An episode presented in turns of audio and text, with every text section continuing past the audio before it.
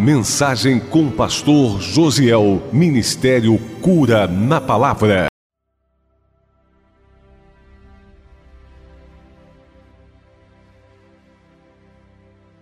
E agora nós vamos à palavra do Senhor.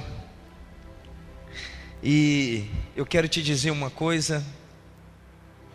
A gente vai ter uma conversa aqui que ela parece assim um, um pouco séria, né? E esse Jesus que, que teve aqui na terra, sabe? Que fez maravilhas, que fez cego enxergar, fez paralítico andar, fez mudo falar, fez surdo ouvir. Deixa eu te falar uma coisa. Em muitos momentos ele teve conversas assim, muito sérias, alertando para um momento futuro. E a gente não pode negligenciar pensando que a vida se resume somente no agora. Lógico que é evidente, conforme as escrituras diz, a gente não tem que andar ansioso porque vai acontecer daqui uma hora, amanhã, depois de amanhã, mas a gente tem que entender que nós estamos caminhando para um futuro e existe um momento específico em que todos nós estaremos diante do Senhor. E por vezes, Senhor Jesus, nos seus ensinamentos, na Sua palavra, Ele ministrou a respeito desse assunto. E é o que Deus me deu para compartilhar aqui nessa noite. Amém? E tomara, né, oxalá, queira Deus, o Espírito Santo ministre no seu coração e o seu coração esteja aberto para receber a ministração do Espírito Santo. Eu sei que Deus cuida de nós. Eu sei que mesmo no meio da adversidade, das lutas que a gente atravessa e passamos, e não são poucas, quem é do Senhor, quem tem andado com o Senhor, há de concordar comigo, Ele está do nosso lado. E a gente vence por Ele. Através dele vêm as nossas vitórias. E Ele é um Deus presente. E Ele quer ser presente na nossa vida, não somente para a questão de nos ajudar nas complicações da vida, mas principalmente para nos conduzir à eternidade. Amém? Eu gostaria que você abrisse a sua Bíblia no Evangelho de Mateus, capítulo 7.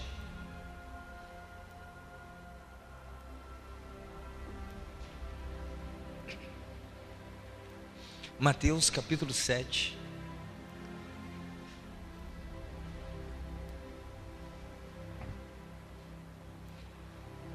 Quem achou diz amém.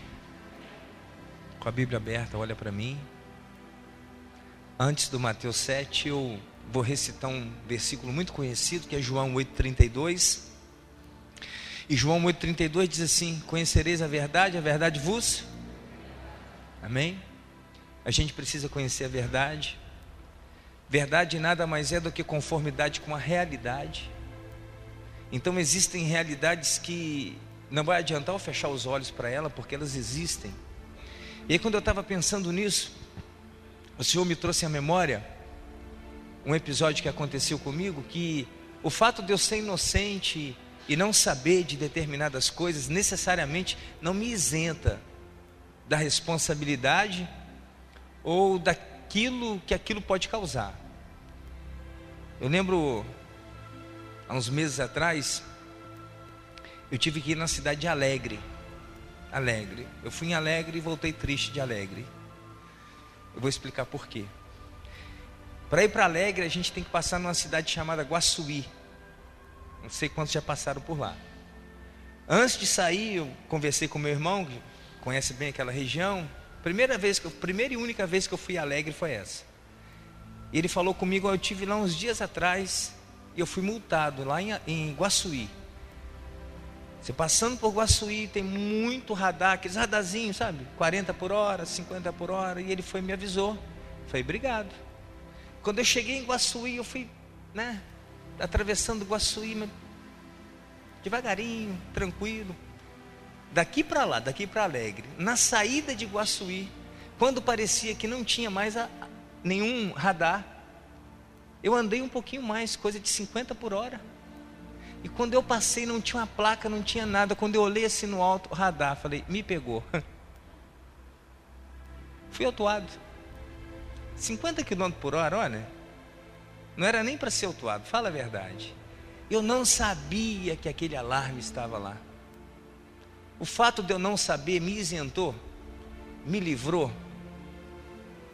Então, às vezes, a gente fechar os olhos para a verdade, com o pensamento que se eu não sei, eu sou inocente e estou livre, nos isentará da responsabilidade? Para algumas coisas, talvez sim. No meu caso, com o radar, não. E eu entendo que, em relação a princípios estabelecidos por Deus, também não.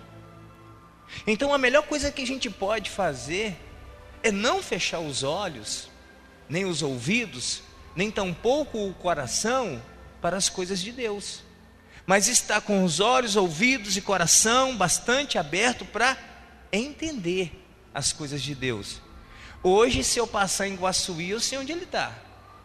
Aquele não me pega mais, só se colocarem um novo, né? E eu não estava em alta velocidade, 50 km por hora. Quem dirige sabe que é quase parado. Então, quando a gente vai aprendendo e discernindo algumas coisas, isso vai norteando o nosso caminho e evita erro, evita multas, evita acidentes, né? Porque a gente tem uma carreira, uma corrida espiritual, uma longa jornada, então é necessário que a gente saiba de alguns episódios, alguns acontecimentos e se preparar para esse momento. E não fechar os olhos e fingir que ele não existe ou que não existirá. Porque existe e existirá. E a melhor coisa que a gente pode fazer é se preparar para esse momento. Agora a gente vai para Mateus. Eu li isso aí só para ilustrar. Mateus 7, verso 22, diz assim a palavra do Senhor: Muitos naquele dia. Amém? Naquele dia.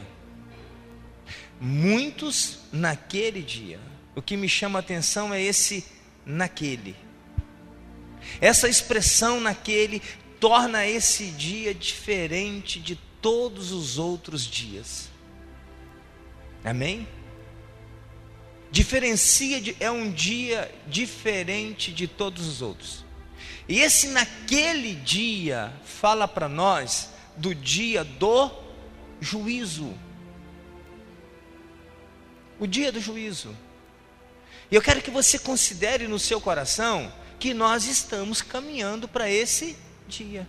A cada dia que passa, nós estamos mais perto do dia do juízo, que é naquele dia. Amém? E o passaporte mais rápido para esse dia, biblicamente falando, é a morte. Porque lá em Hebreus 9, 27 diz que ao homem está ordenado morrer uma só vez.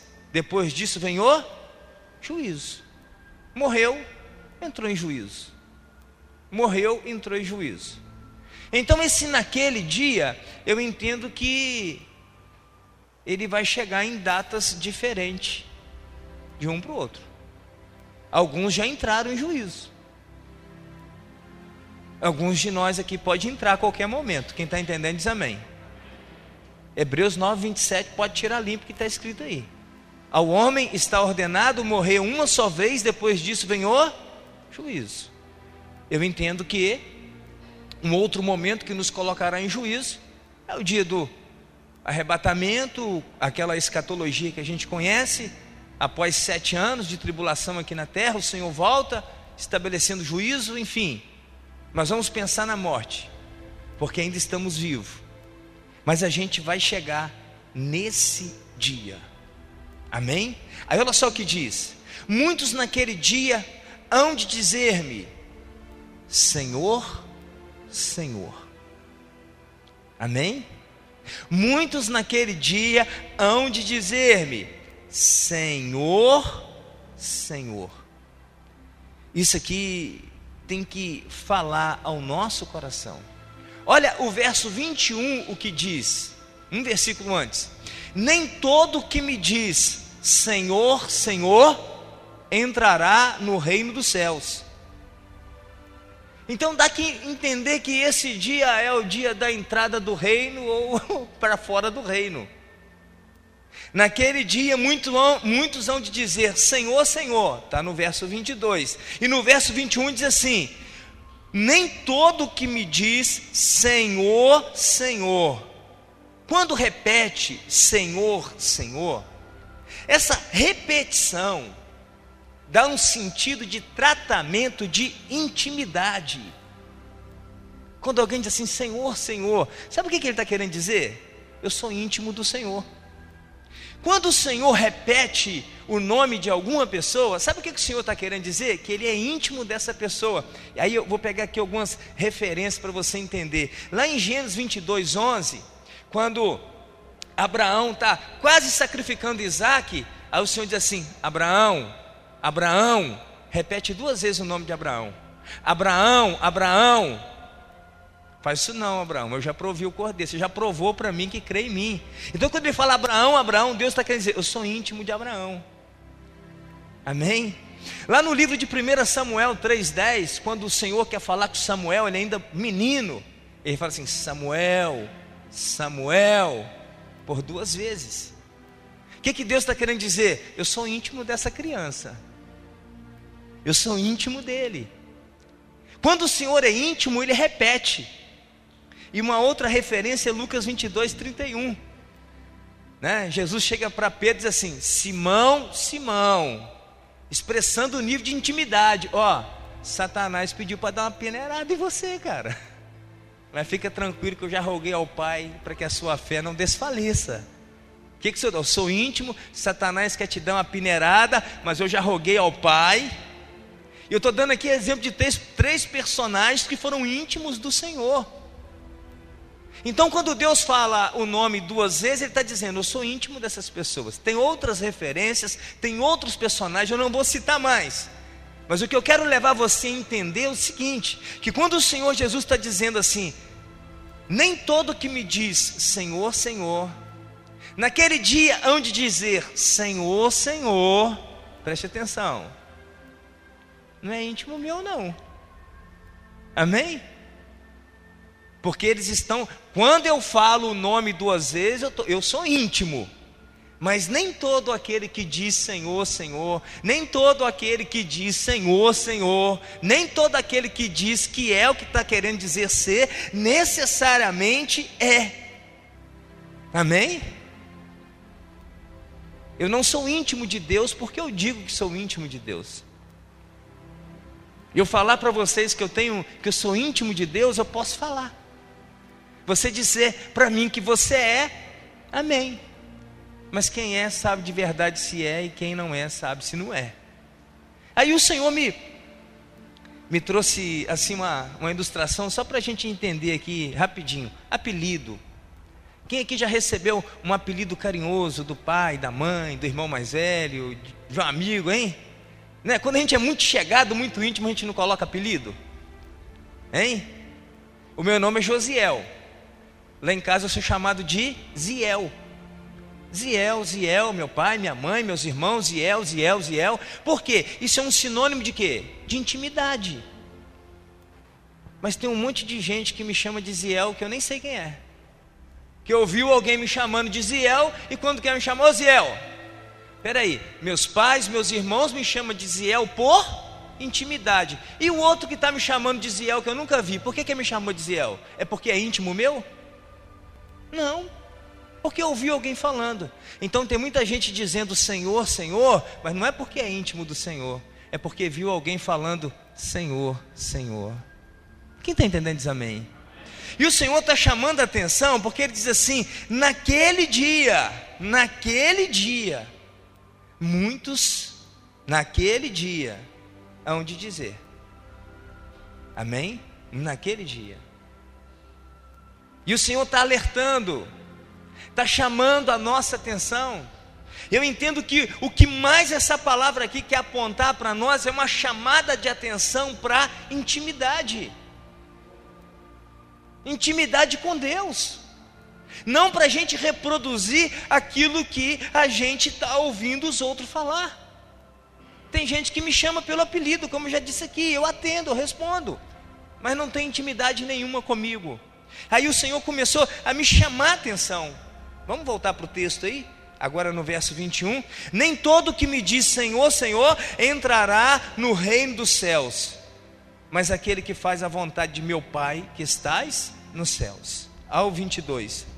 Muitos naquele dia hão de dizer-me: Senhor, Senhor, porventura não temos nós profetizado em teu nome? Em teu nome não expelimos demônios, em teu nome não fizemos muitos milagres? As pessoas estão tentando de alguma maneira demonstrar intimidade com o Senhor naquele dia. Está falando aqui daquele dia que ainda vai acontecer, quando chegar diante dele, vai ter gente que vai falar Senhor, Senhor, e vai expor para o Senhor as suas obras. Aí o Senhor me chocou, porque a intimidade não se revela no que falamos. A gente pode falar muita coisa a respeito de alguém sem ter intimidade com ela. Você pode saber a idade, você pode saber da cor preferida dela, do prato preferido dela. É, você pode saber N coisas da vida de uma pessoa e essa pessoa nem sabe que você existe. Aí uma coisa que me chama a atenção é a intimidade não se revela naquilo que falamos. Deixa eu te falar, tem muita gente falando de você e não te conhece. Amém? Tem gente falando bem, tem gente falando mal. E a gente também fala de um monte de gente que a gente não conhece, vocês concordam? Então, intimidade não se revela por aquilo que falamos, não se expressa intimidade com Deus somente por aquilo que sai da nossa boca. E a outra coisa que eu aprendi que também, intimidade não se revela por aquilo que fazemos. Porque no verso 22 assim, Senhor, Senhor, porventura não temos nós profetizado? em teu nome não expelimos demônio, em teu nome não fizemos milagre. Então as pessoas estão dizendo: olha, nós fizemos. Senhor, Senhor, nós não fizemos. Fizeram, fizeram mesmo. Então a intimidade também, ela não se revela por aquilo que nós fazemos. Tem muita gente que trabalha para patrão, ele tem o patrão e ele nem chegou perto do patrão. Nunca pegou na mão do patrão. Sabe o nome dele, até sabe da cara dele, mas o patrão nem sabe quem é ele. Essas grandes empresas, grandes empresários, é assim ou não é? Aí você pode falar, eu trabalho para fulano, ele paga o meu salário, mas ele nem sabe que eu existo. Aqui está falando de pessoas que até estão prestando um serviço. Então eu quero chamar a sua atenção para isso. Intimidade não se revela com palavra que sai da nossa boca. Intimidade não se revela com serviço. Pastor, então eu não devo falar e nem devo fazer. Não, não é isso que eu quero dizer. Eu quero dizer que tem algo a mais nisso aí. Que não é só falar, que não é só fazer. Que naquele dia a gente não será absolvido pela palavra que sai da nossa boca. Naquele dia a gente não será absolvido por aquilo que nós fizemos. E esse dia vai chegar, e vai ter o dia que nós vamos estar diante do Senhor nesse juízo. No caso aqui, no caso desse texto, né? Conforme verso 22 diz assim: muitos. Agora pula para o 23, olha a resposta do Senhor. Então lhes direi explicitamente: Nunca vos conheci. Apartai-vos de mim, que praticais a iniquidade. Amém? Eu nunca conheci vocês. Mas peraí, eu estou falando Senhor, Senhor, que o Senhor não me conhece? Não, não te conheço. Mas peraí, e, e os que eu curei em seu nome? Mas eu não te conheço. E os demônios que eu expulsei em teu nome? Eu não te conheço. Hã? E os milagres? Eu não te conheço. Irmãos, a primeira vez que eu fui chocado aqui com essa palavra, eu não tinha pregado para ninguém ainda, nunca tinha feito nada pelo Senhor, eu estava apenas desfrutando de uma libertação que Ele estava me dando, e eu fiquei chocado. Eu falei, Senhor, se essa galera aqui que que fez esse monte de coisa, o Senhor falou que não conhecia eles, e eu então, que ainda não fiz nada? Isso me chocou. Mas ao mesmo tempo, esse texto aqui não está falando né, que não é para falar, que não é para fazer.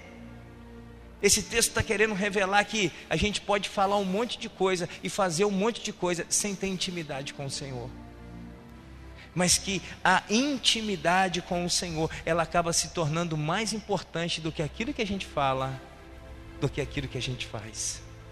Quem está entendendo diz amém. Intimidade não se expressa no coletivo.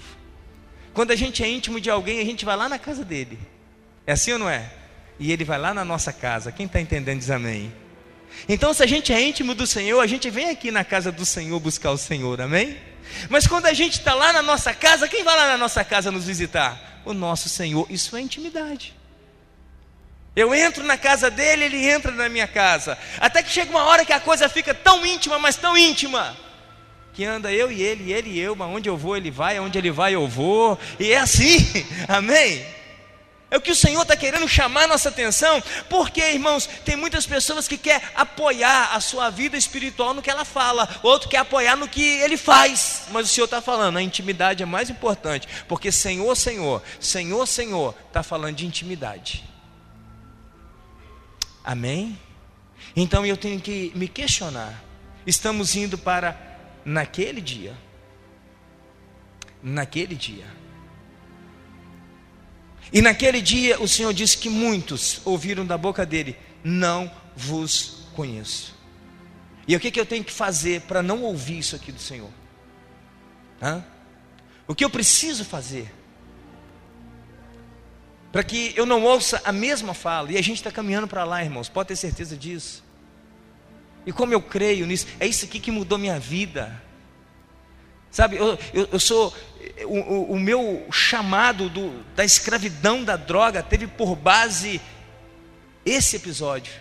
Como eu tinha medo de chegar nesse dia. Como eu tinha medo, porque eu sabia que a condição que eu estava, eu estava reprovado. E eu acredito que esse dia vai chegar. Eu não tenho, ele não chegou ainda, mas ele vai chegar.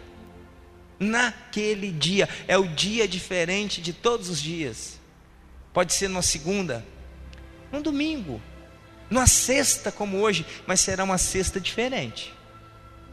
Amém? E esse momento ele vai chegar. Então, o que eu tenho que fazer para não ouvir da boca do Senhor o que esses homens aqui ouviram? Volta para o verso 21. Diz assim, a parte B desse versículo. Perdão, vamos ler todo. Nem todo que me diz Senhor, Senhor entrará no reino dos céus, mas aquele que faz a vontade de meu Pai que estás nos céus. Como é que eu vou fazer a vontade do Pai? Mas não é a vontade do Pai que eu expulse demônio? Não é a vontade do Pai que eu cure? Não é a vontade do Pai que eu pregue? Não é a vontade Hein? Mas aqui está falando de pessoas que fizeram tudo isso, mas eu compreendo que fizeram por sua conta, sem que fosse a vontade do Pai para a vida deles. Eu ouvi uma pregação recente e me chamou muita atenção. Sabe, eu gostei demais de toda a pregação, mas uma parte assim me, que saltou é quando o Senhor diz assim: Grande é a seara e poucos são os ceifeiros. Aí o que, que ele segue dizendo? Vai todo mundo para a seara. Ele falou isso? Não. Rogue ao Pai para que envie ceifeiros. E mandou fazer o quê? Rogar, orar. Vai orar. Vai orar. Se Deus mandar você, você vai. Se Deus não te mandar, continua orando. E Deus vai mandar alguém. Se eu fosse em Deus mandar, às vezes Deus queria que eu fosse um intercessor. Quem está entendendo diz amém. Quando a gente ora, está adquirindo o que? Intimidade. Qual é a vontade do Pai? Irmão, só tem um jeito de descobrir a vontade do Pai. Como? Conhecendo o Pai. Se eu não conhecer o Pai, eu não vou saber qual é a vontade do Pai. Quer conhecer o Pai? Jesus falou assim, lá em João 10,30: Eu e o Pai somos um. Conhece Jesus, que você conhece o Pai. E Jesus está aqui nessa noite. Cadê ele? Não, está em espírito na pessoa do Espírito Santo. E se a gente quiser conhecê-lo, irmãos, ele se revela, ele se mostra. Até porque ele foi o que antes fez o convite. Mateus 11, 28 diz assim: Vinde a mim, todos vós que estáis cansados, oprimidos, sobrecarregados, e eu vos aliviarei. Sabe, esse texto está dentro de um contexto onde as pessoas estavam cansadas, sobrecarregadas de ser aquilo que as autoridades espirituais diziam que elas tinham que ser e elas não conseguiam ser. Jesus falou: Vem para mim, eu vou aliviar. E eu vou tornar vocês aquilo que vocês têm que ser. E quando a gente é aquilo que Deus quer que a gente seja, não tem peso, não tem fardo, porque aí é a identidade de Deus para nós. Quem está entendendo diz amém. E a gente precisa conhecer Jesus, entrar na presença de Jesus, e aí Ele de fato fará em nós aquilo que precisa ser feito. A intimidade com o Senhor ainda é o principal, a vida pessoal com o Senhor ainda é o principal. Porque eu posso estar até cansado, fadigado, fazendo um monte de coisas, e depois, quando chegar naquele dia, eu vou apresentar aquele monte de coisa que eu fiz e o Senhor vai falar: é, você fez um monte de coisa, mas não tornou aquilo que eu queria que você se tornasse. Vocês já pararam para pensar nisso? Porque na verdade lá diante do Senhor não vai ter importância nenhuma o que a gente fez. O que vai ter importância é o que a gente é. Porque o que vai apresentar diante do Senhor não é as nossas obras, somos nós. A gente vai estar lá despido, despido dessa roupa que cobre a nossa nudez, despido das nossas obras, despido, sabe, de tudo aquilo que está à nossa volta, despido das nossas conquistas, será nós, aquilo que somos, no caráter, na intimidade. Aí uma coisa que me chamou tanta atenção é que quando a gente vai, ouve esse chamado do Senhor, né? num texto onde marca a chamada dos discípulos, ali na pesca maravilhosa, Após eles apanharem alguns peixes lá e o barco quase afundar, Pedro enche de vergonha e fala: Afasta de mim, Senhor, porque eu sou homem pecador. Aí lá em Lucas 5,10b o Senhor diz assim: Doravante serás pescador de homens. Ele ainda não era, era pescador de peixes. Mas o que, que o Senhor está falando para ele? Eu vou fazer de você um pescador de homens. Por quê? Porque você está vindo para perto de mim. Então, quando a gente vai para perto do Senhor, o Senhor vai fazer a gente ser aquilo que Ele quer que sejamos. Eu tenho que discernir isso. Sabe, a intimidade com o Senhor, ela ainda continua sendo o mais importante. Pastor, você está querendo dizer que não devo mais abrir a minha boca para falar Senhor, Senhor? Não, o texto não diz que é para não fazer isso. O Senhor está querendo dizer que eu não devo mais orar, que eu não devo expulsar um demônio, que eu não devo orar para que Deus cure. Não, o texto não está dizendo para não fazer, mas o texto está querendo dizer que apenas falar e apenas fazer pode ser muito pouco. Mas o que vai me garantir de ouvir do Senhor assim, entrar na cidade, benditos do meu Pai, é a minha intimidade com o Senhor, é a minha vida pessoal com o Senhor é naquele lugar que não tem ninguém vendo. É quando eu faço aquilo que não tem ninguém vendo, mas que o Espírito me impulsionou a fazer. E apesar de toda a minha limitação, Ele me ajuda a fazer. Aí é nesse lugar que eu mostro a intimidade. Eu lembrei de uma pregação do pastor Fabiano há muito tempo atrás aqui, né? Quando ele falou a respeito de Davi, quando ele vai lutar com Golias, Aí o rei Saul diz assim: Mas você não tem condição. Aí Davi dá o testemunho. Quando eu estava pastoreando o rebanho do meu pai, veio o urso e eu o matei. Veio o leão e eu o matei. Quem estava vendo Davi fazer aquilo? E por que que Davi fez aquilo? Porque o Espírito veio sobre ele. E o Espírito veio sobre ele e diz assim: vai lá e salva a ovelha. Foi a vontade de Deus para a vida de Davi naquele momento.